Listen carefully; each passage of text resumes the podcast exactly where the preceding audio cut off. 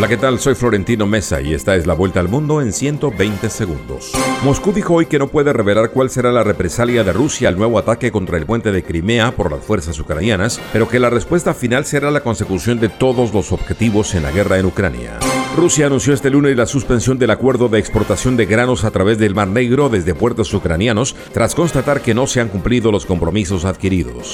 El presidente de Israel, Isaac Herzog, viaja hoy a Washington para limar asperezas con Estados Unidos en medio de la tensa relación de la administración de Joe Biden con el gobierno ultraderechista de Benjamin Netanyahu, que muchos expertos aseguran que está en su peor momento. La Unión Europea y la comunidad de estados latinoamericanos y caribeños buscan entre hoy y mañana retomar sus contactos al máximo nivel tras ocho años de suspensión con una cumbre en la que se intenta impulsar la cooperación sin consenso sobre la invasión rusa de Ucrania.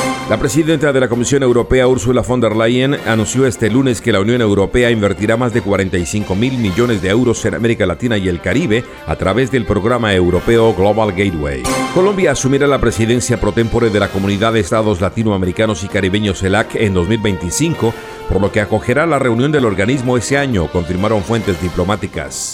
Reporteros de distintos medios se manifestaron en la delegación de la Fiscalía General de Guerrero, México, para exigir claridad en el asesinato del director del portal de noticias Lo Real de Guerrero, Nelson Matus, y la violencia que acecha a los comunicadores en ese país. Los dos candidatos que disputarán la presidencia de Guatemala en una segunda vuelta el 20 de agosto arrancaron sus campañas, mientras cientos de guatemaltecos aún protestan exigiendo la renuncia de la fiscal general Consuelo Porras, a quien señalan de judicializar la política.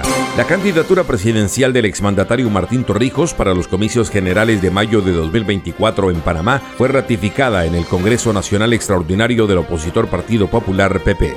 Esta fue la vuelta al mundo en 120 segundos.